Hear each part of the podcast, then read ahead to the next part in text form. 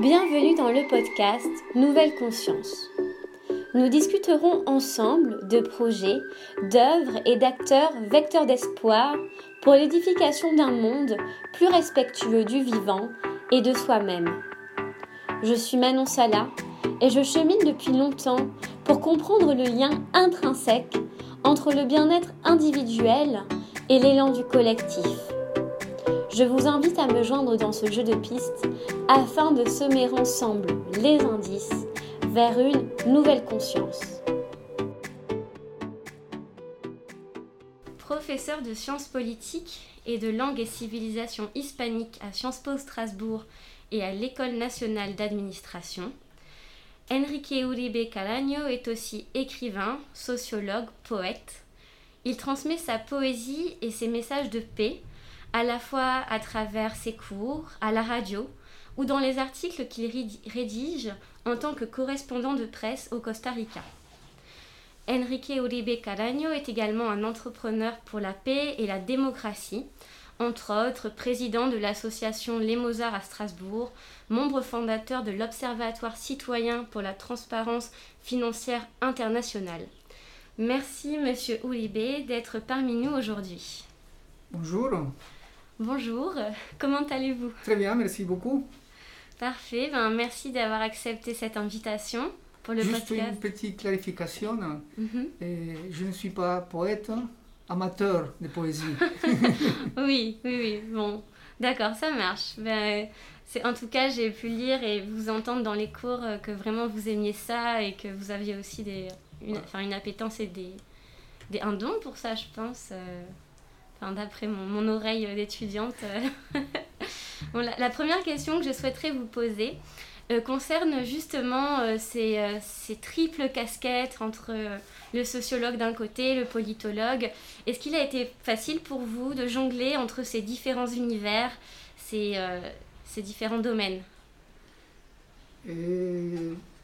Disons que la, la pluridisciplinarité ou, le fait de, essayer de penser la complexité est quelque chose euh, qui fait partie de la curiosité, mais aussi fait partie de, de la méthode de la Renaissance, quelque part.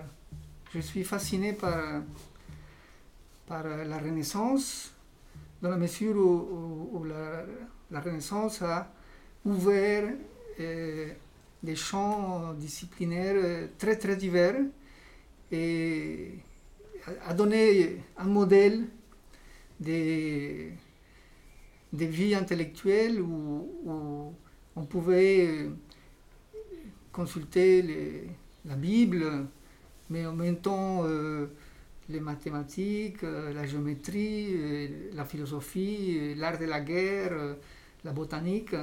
C'est un petit peu ce modèle euh, de la Renaissance qui, qui me fascine et que est de plus en plus euh, difficile dans une société de spécialistes hein, mm-hmm. où il faut être euh, une autorité dans une discipline pour avoir du succès. Et donc, moi, ça ne m'intéresse pas. Disons que c'est pas mon but, avoir du, succès. Mhm. Et donc, bon, je, touche à tout. D'accord. J'essaye de toucher à tout. Donc, euh, donc, j'aurai pas de succès, mais je m'amuse. c'est le, plus important, peut-être, dans cette vie. Et euh, je me demandais justement si le système universitaire actuel, vous, vous, avez un peu répondu, mais on pourrait peut-être approfondir, permettait cette pluridisciplinarité et permettait justement aux étudiants et aux étudiantes de développer leur plein potentiel dans plusieurs domaines. Euh, bon, je pense qu'avec ma réponse, euh, euh, je vous ai répondu, non, le système universitaire ne répond pas à cet idéal, mhm. au sens où il n'y a pas de place à l'inutile. Et l'inutile, c'est justement l'ingrédient qui permet la création, l'imagination, la mémoire, et, faire du neuf. Mhm. Donc, aussi longtemps qu'on ne comprenne pas que dans la formation, nous avons besoin de l'inutile, mhm. et on fait fausse route, parce qu'on aura des grands spécialistes en physique, en chimie, en maths et en, en littérature, mais et, on sera en face à des, des têtes bien remplies, Oui. mais incapables de rêver. Donc euh, la formation universitaire, c'est aussi euh, l'inutile, c'est aussi l'art, l'imagination, la mémoire, Mhm. c'est aussi euh, pour moi euh, le sport, Ouais. l'entretien physique de la personne, Mhm. mais c'est aussi bien sûr l'aventure humaine, l'aventure euh, euh, d'une génération, Mm. et les amis, l'université, très important. Mhm. C'est aussi l'échange intergénérationnel entre professeurs euh, et élèves. Et, et c'est aussi la possibilité de, de voyager dans le temps Mhm. et dans l'espace. Et aujourd'hui, on fait pas ces voyages parce que ça prend du temps et on perd du temps, entre guillemets, et donc on reste dans un espace réduit, Oui. le temps présent, la conjoncture, l'actualité. Oui. Et donc euh, on a la tête euh, de- dans les... Comment l'autruche, non? Oui, oui, oui. oui, voilà. Donc Mhm. les, les- les systèmes universitaires, ça ne me convient pas. D'accord. Mais bon, on va pas non plus... C'est pas tout négatif. Hein? Oui. Il y a des choses très intéressantes et très, très valables, mais il manque euh, l'idée de l'aventure intellectuelle. D'accord. L'aventure intellectuelle D'accord. en tant que euh, dimension euh, spirituelle Mhm. de l'être humain. D'accord. Et est-ce que vous, dans vos cours, justement, vous essayez de toucher les élèves à ce sujet, de leur montrer euh, la nécessité de l'inutile et euh, de cultiver euh, les savoirs en dehors des cours Oui, oui, je pense que j'essaye.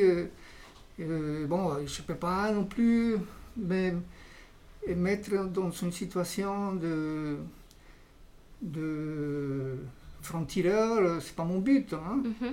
C'est pas mon but de, de créer, de faire euh, en sorte de créer une mauvaise ambiance.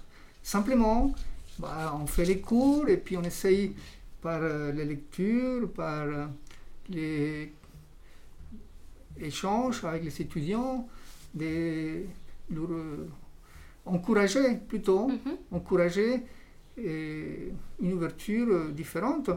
Et bon, je ne suis pas le seul à le faire. Je pense qu'il y a beaucoup de collègues qui, qui, peuvent, aussi- qui font ça aussi autrement. Mais bon, on n'est jamais tout seul, Oui. heureusement. Oui, oui, c'est ça, c'est l'union fait la force.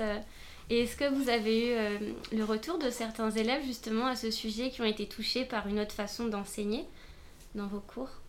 Si, des fois, il y a des... des- je commence à avoir euh, de l'âge, donc il y a des retours des, des étudiants maintenant qui, qui ont euh, 30 ans, Mhm.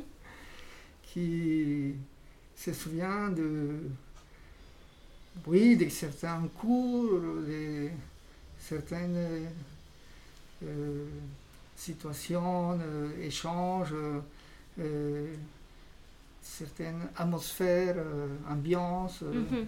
Si, non, c'est très, très intéressant. Non, c'est- Mhm. c'est- J'ai eu la chance de travailler en Sciences Po, qui c'est une école où les étudiants euh, ont une très bonne curiosité.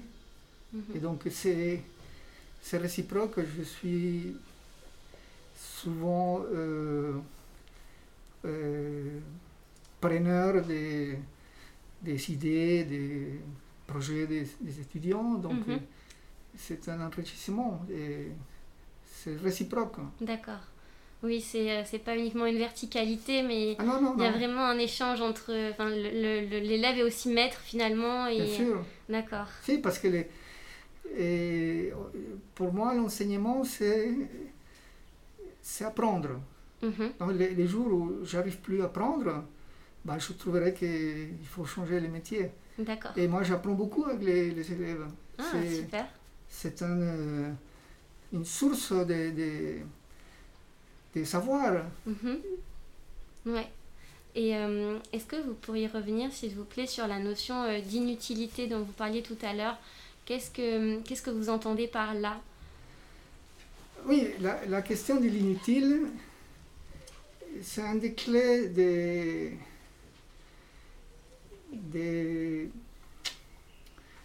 la vision euh, contre laquelle je, je me bats, à savoir euh, d'accepter une société où nous sommes tous euh, des clients, où tout devient marchandise Mhm.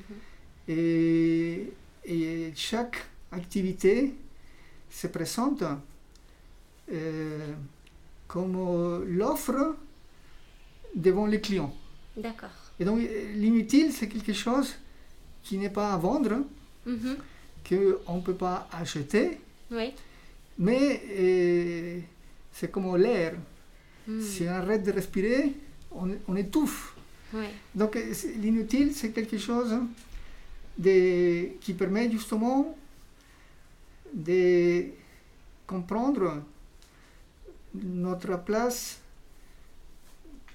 aujourd'hui, mais aussi notre place dans le monde, Mhm. dans la nature, dans le cosmos. Mhm. Dans, si on n'a pas des moments de rêverie, Mm.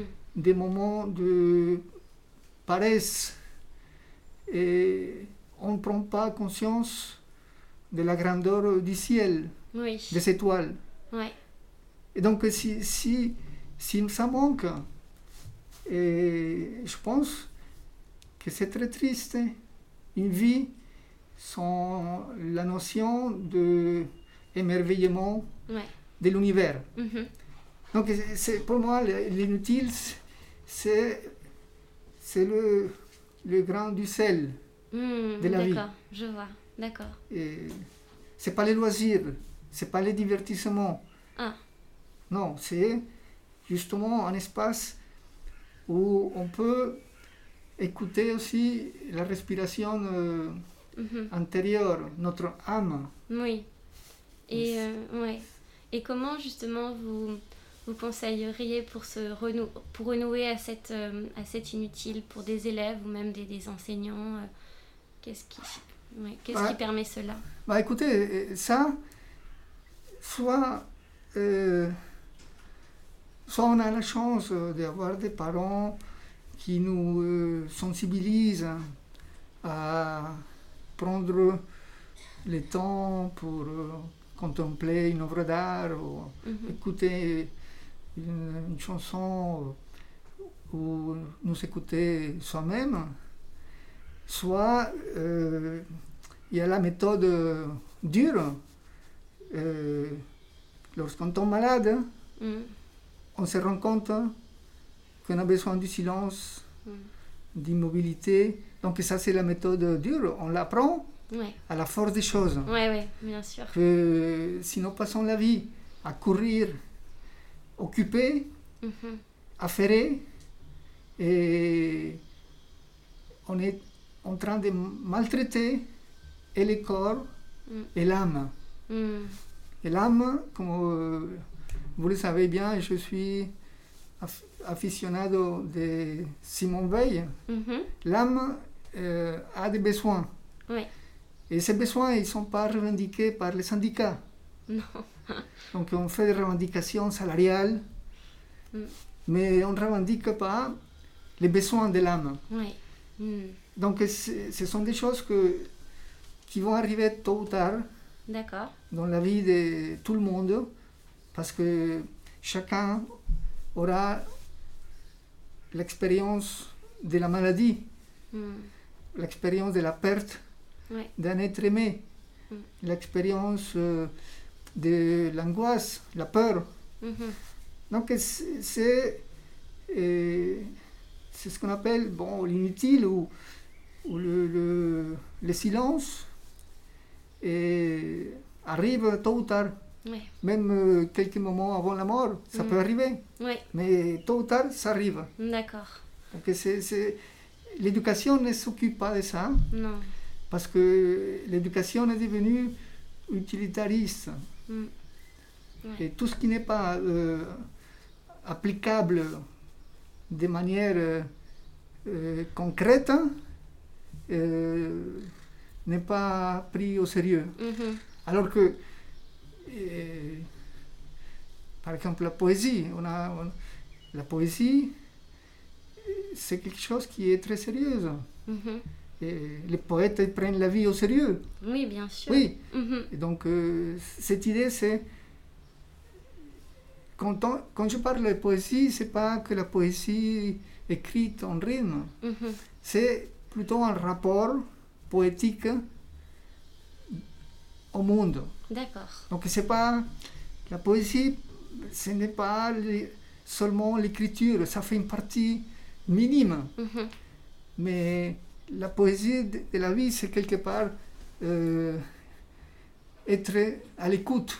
Mhm. Et être à l'écoute, c'est la générosité de savoir accueillir l'autre. Mm. Donc, Être à l'écoute, c'est un acte de générosité très grand, Oui, parce qu'on accueille l'autre. oui, c'est vrai. Aujourd'hui, tout le monde veut parler, personne veut écouter. Ouais. Et donc, euh, si on écoute l'autre, si on écoute euh, les animaux, Mm. si on écoute euh, les vents, les- la pluie, la nature, Ouais. on accueille. Et avec ça, on est très, très armé, très, c'est pour justement nous défendre un peu de la vitesse, de la marchandisation du monde. Oui. Mhm. C'est un petit peu cette idée. D'accord. Donc, euh, est-ce que c'est un, un espace finalement à, à l'intérieur de soi qui est plutôt invisible? C'est dans le ressenti finalement, c'est pas dans l'ordre de l'ordre du mental? C'est vraiment être euh, en relation avec soi-même pour mieux se relier euh, à la nature, aux autres. euh. ce, ce serait ça, une sorte euh, de chose comme ça? Oui, c'est ça. Et, et- c'est-à-dire, c'est, c'est de l'ordre de l'invisible, mais c'est concret. Oui. Parce que, comme l'expliquent certaines philosophies orientales, ce n'est que lorsque on se concentre, on peut faire un petit peu de méditation, qu'on peut prendre aussi conscience des choses très matérielles, Oui. comme la vie, Mhm. les artères, les- la respiration, ça c'est très matériel.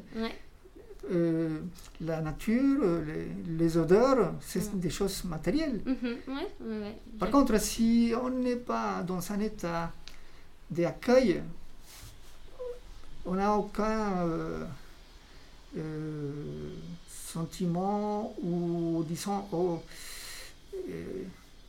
on vit dans une certaine indifférence. Mm.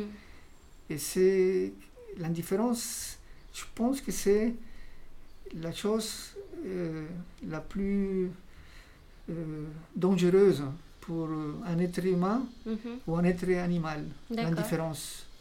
Pourquoi Parce que l'indifférence vous déresponsabilise. Et moi, je, je- je viens d'une famille euh, qui était, qui, qui était des familles une famille urbaine. Et donc, on n'a jamais eu de contact avec la nature. euh, Mhm. Et les jours où je- commençais à, à cultiver des tomates sur le, le balcon, j'étais confronté euh, aux limaces. Ouais. Et donc, je- j'ai dû me poser la question euh, quoi faire avec les limaces? Mhm. Alors, le système actuel vous donne les tomates. Ouais. Et nous, on, on délègue euh, aux agriculteurs cette affaire qu'ils se débrouillent avec les, les limaces. Ouais. Ouais, ouais, c'est vrai. Et donc, euh, on vit un système qui, qui nous rend aveugles. Mhm.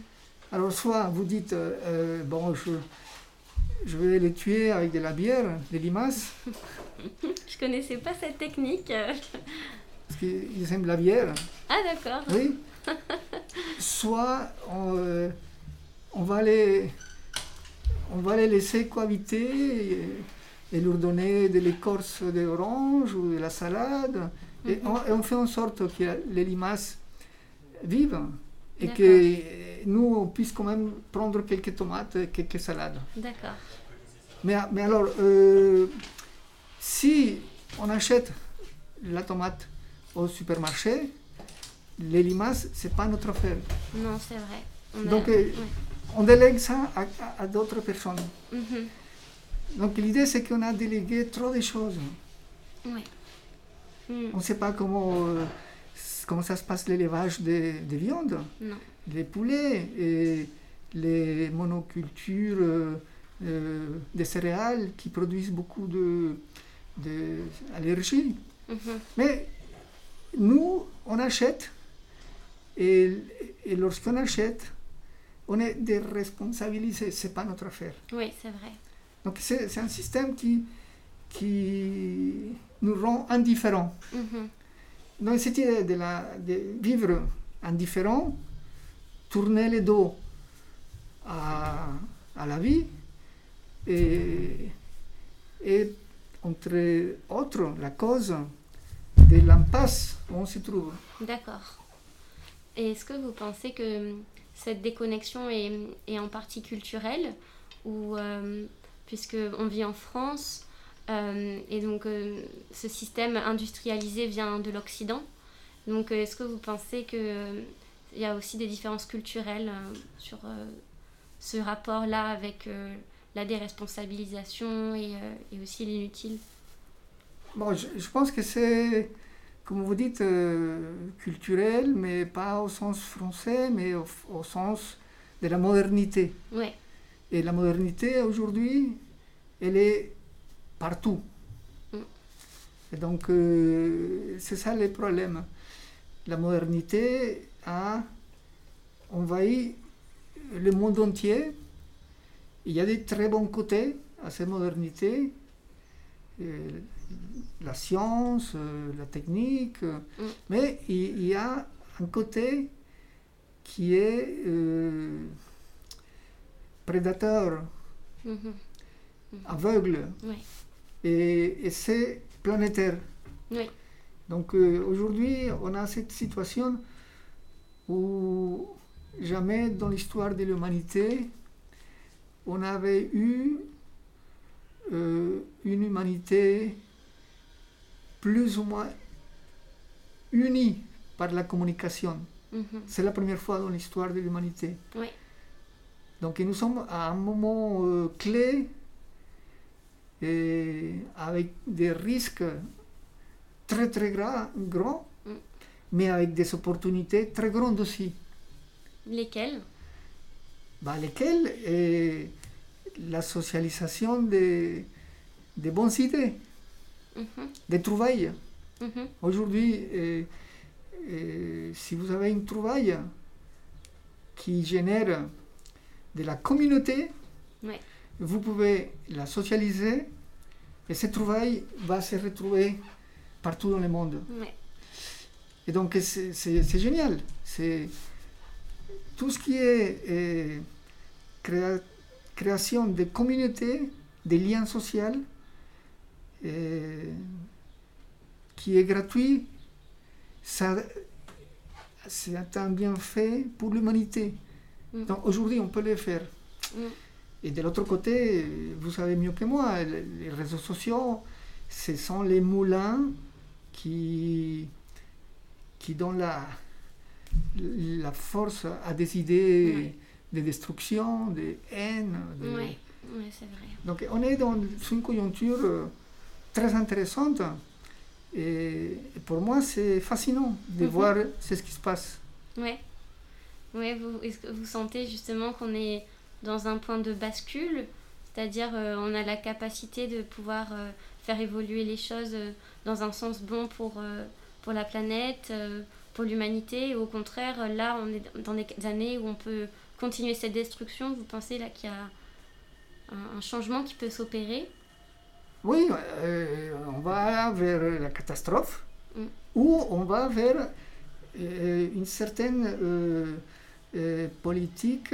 euh, de la prudence, du partage, de la coopération. Et donc c'est fascinant. C'est un moment où où les... rien n'est joué, rien n'est joué, et il y a une jeunesse partout mm. qui a des, beaucoup d'idéal. Mm-hmm. Et dont Greta Thunberg, c'est une des représentantes, symbole, symbole. Mais dans tous les pays, on voit une jeunesse avec beaucoup de, des idéaux. Mm. Mais en même temps, bien sûr, on voit aussi une jeunesse euh, qui a la haine, qui se replie, qui a peur mm. Et qui se fait pas manipuler par des professionnels de, de la division et puis du discours euh, de la guerre. Mm. Oui, on a, une sorte d'ambivalence entre on, a, on est attiré par euh, voilà, le, le mal et d'un autre côté on aspire vers le bien. Et parfois ça peut être dur en tant que jeune de se positionner aussi face à toutes ces informations. Euh, et on a besoin aussi de personnes qui nous guident, qui nous donnent de l'espoir, euh, oui. je pense. Ça, c'est, il y a un passage très intéressant du malaise de la culture de Sigmund Freud, mhm. justement la dernière page, mhm. où il signale Freud que on est, là, il a vu, là, au début du siècle, du siècle dernier, il a vu que eh, déjà la science et la technique étaient capables de détruire euh, le monde et mhm. l'humanité et la vie même. Il, il, a vu. Et il signale que cette conscience d'autodestruction nous angoisse à tous. Mhm. Encore, il n'a il a pas vu la, bombe atomique. Et il signale que ce qui est en jeu, c'est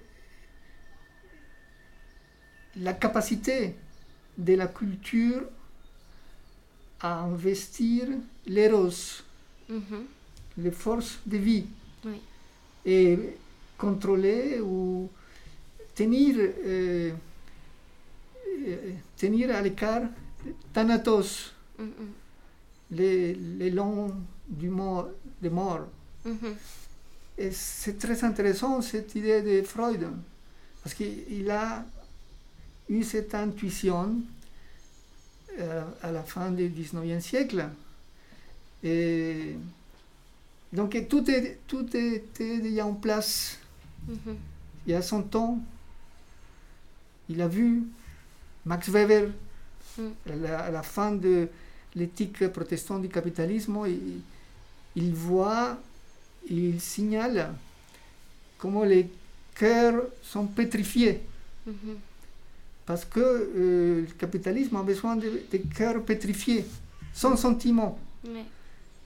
Et donc il, signale ces, métaphores de la pétrification du cœur. Hmm. Et Max Weber. Flaubert, euh, Madame Bovary, signale comment les, euh, Madame Bovary devient victime euh, de, la société de consommation. Hmm. Et elle s'endette. Hmm. Et elle se suicide. Donc il y a l'endettement la société consommation et les suicides. Mhm. Flaubert, il, nous dit déjà, attention, on est dans une société où tout devient marchandise. Mhm. Donc il, faudra que nous on fasse plus attention à ce qu'ils disent les poètes. Flaubert, c'est un poète, donc il mhm. nous le dit. Et, c'est très intéressant, Dostoïevski nous le dit. Aussi. Et Tolstoï nous l'a dit. Mhm. C'est, on on peut pas dire non, mais on ne le savait pas. Oui, oui, oui. Donc c'est très intéressant l'idée de Freud, voir la capacité qu'a la culture Mm. pour investir l'éros, Mhm. les forces de l'amour. Mm. Finalement, c'est ça, l'amour. Mm. C'est ça l'idée qui, qu'on doit quand même euh, partager dans les écoles, dans les lycées, dans la société, l'amour. Mhm. Mais l'amour est devenu la sexualité, Mhm. une marchandise, quelque Oui. part. Mm. Donc on a fait fausse route là, de ce côté-là. Mm. Oui, c'est pas un, pas un éros justement, euh, euh, comment dire, un, un éros euh, stable, bienveillant. C'est plutôt un éros qui va être dans la volonté de conquérir, d'avoir toujours plus. Parce que ça, finalement, la culture, comme on parle d'amour, il y a plusieurs visions de l'amour et ça aurait pu être un amour euh, qui est bon pour nous et en lien avec notre sensibilité, qui on est. Et au final, euh, ben, il y a une utilisation de cet éros, mais à mauvais escient. Oui, Mm. pour euh, accentuer l'ego. Ouais, c'est ça. C'est euh, l'idée d'accentuer l'ego, de ressembler à l'image de la belle femme qui est dans la publicité.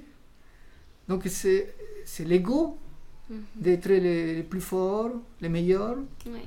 Euh, c'est pas euh, l'amour au sens euh, chrétien ou, ou c'est un euh, mouvement du cœur Mhm. où il y a quelque part la bienveillance, où il y a l'empathie, où il y a même le sacrifice hein, pour Mm. la personne aimée. Oui. Et c'est l'amour d'aujourd'hui qui est montré un petit peu dans les publicités, c'est, c'est un amour euh, où on consomme. hein. Mhm. Oui, qui est conditionné en fait par euh, des- la possession de choses qui sont à l'extérieur de nous-mêmes. Oui, voilà, on consomme et on se divertit. Oui, Et, mais on veut toujours plus. et comme vous dites, des choses qui sont à l'extérieur, la Oui. montre, euh, Oui, les chaussures, euh, Ouais. Un la voyage. voiture, la voiture Ouais. euh, les vacances. euh. Oui, c'est ça. Toujours Et- plus loin. Ouais. Très bien, merci. Euh, pour finir, donc ce podcast s'appelle Nouvelle conscience. Euh, je voulais savoir ce que cette, euh, ce titre signifiait pour vous. Qu'est-ce que ça évoque? Une nouvelle conscience, bon, ça m'évoque euh, euh, l'aventure, l'aventure, euh, l'aventure humaine et les, les risques Mm. de changer des logiciels et l'éveil aussi, Mhm. le fait de, de prendre conscience et de, de- une fois qu'on se réveille le matin, euh, essayer de prendre conscience et avoir une deuxième réveil. Mm. C'est pas simplement ouvrir les yeux, mais avoir un réveil et saluer la nature, et avoir la gratitude Mhm. pour la vie et, et donc être réveillé, écouter le Mhm. monde. Donc une nouvelle conscience, pour moi, ça m'évoque cette idée de réveil. Un réveil spirituel, du coup? Oui, spirituel, mais aussi sensuel. Mhm. C'est regarder le, le- le monde avec des, des yeux nouveaux, Mhm. écouter avec des, des oreilles nouvelles ou toucher le monde avec, euh, avec, avec un toucher neuf. Mm. D'accord. C'est euh, presque le retour à l'enfance, Mm. une nouvelle conscience. C'est un retour euh, à réapprendre à sentir. Mm. Oui, en Colombie, euh, en ce moment, il y a une petite révolution et les jeunes, ils parlent de euh, sentipensamiento. D'accord. Donc, ce sentipensamiento, euh, c'est- c'est- je trouve ça très intéressant parce que c'est l'idée qu'il faut sentir et il Mhm. faut penser. Mhm. Et, et il ne faut pas euh, séparer ces deux opérations, et parce que des fois, lorsqu'on sépare les sentiments de la pensée, on devient euh, prisonnier de l'idéologie, de la théorie, ou si on n'est que sentiment, bah, on n'arrive pas à agir, ni à sentir la raison. Donc la raison, il faut la défendre, parce que c'est quand même euh, euh, le meilleur cadeau que nous avons eu aujourd'hui euh, en tant qu'Homo sapiens. On a eu la raison. Donc il faut s'en servir. Oui. Il faut s'en servir et, et il faut rejeter tout, ce- tout ce qui euh, contredit la raison. Mhm. C'est pour ça que des personnes comme Trump sont très dangereuses. Oui. Parce que eh, ils ont mis la raison à mal. Oui. Donc il faut défendre la raison, mais il faut défendre les sentiments. Mhm.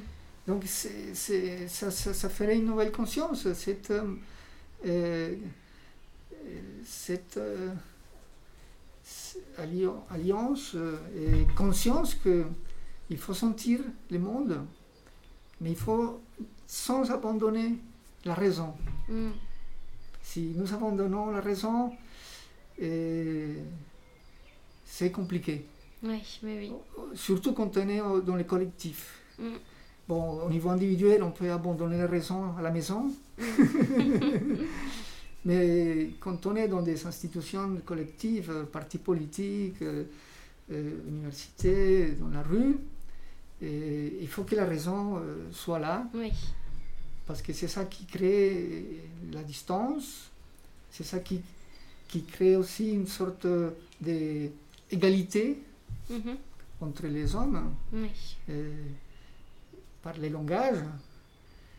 Et, et ça, c'est, ça serait une bonne, euh, une bonne méthodologie pour ne pas succomber aux, aux sirènes euh, des passions, euh, des fanatismes, et de- avoir toujours la raison avec soi. Oui. Mm. En plus, on est ici à l'université, donc euh, euh, c'est important. Mais il faut, il faut quand même aussi laisser une place aux sentiments. Oui. On ne voit bien qu'avec le cœur, non? On dit Oui. avec euh, Antoine Exupéry. Mhm. Oui, on ne va bien qu'avec le cœur. Et après, il y a la suite. L'invisible, Est- non, l'essentiel, Est invisible Est un- pour les yeux. voilà. Oui, c'est ça.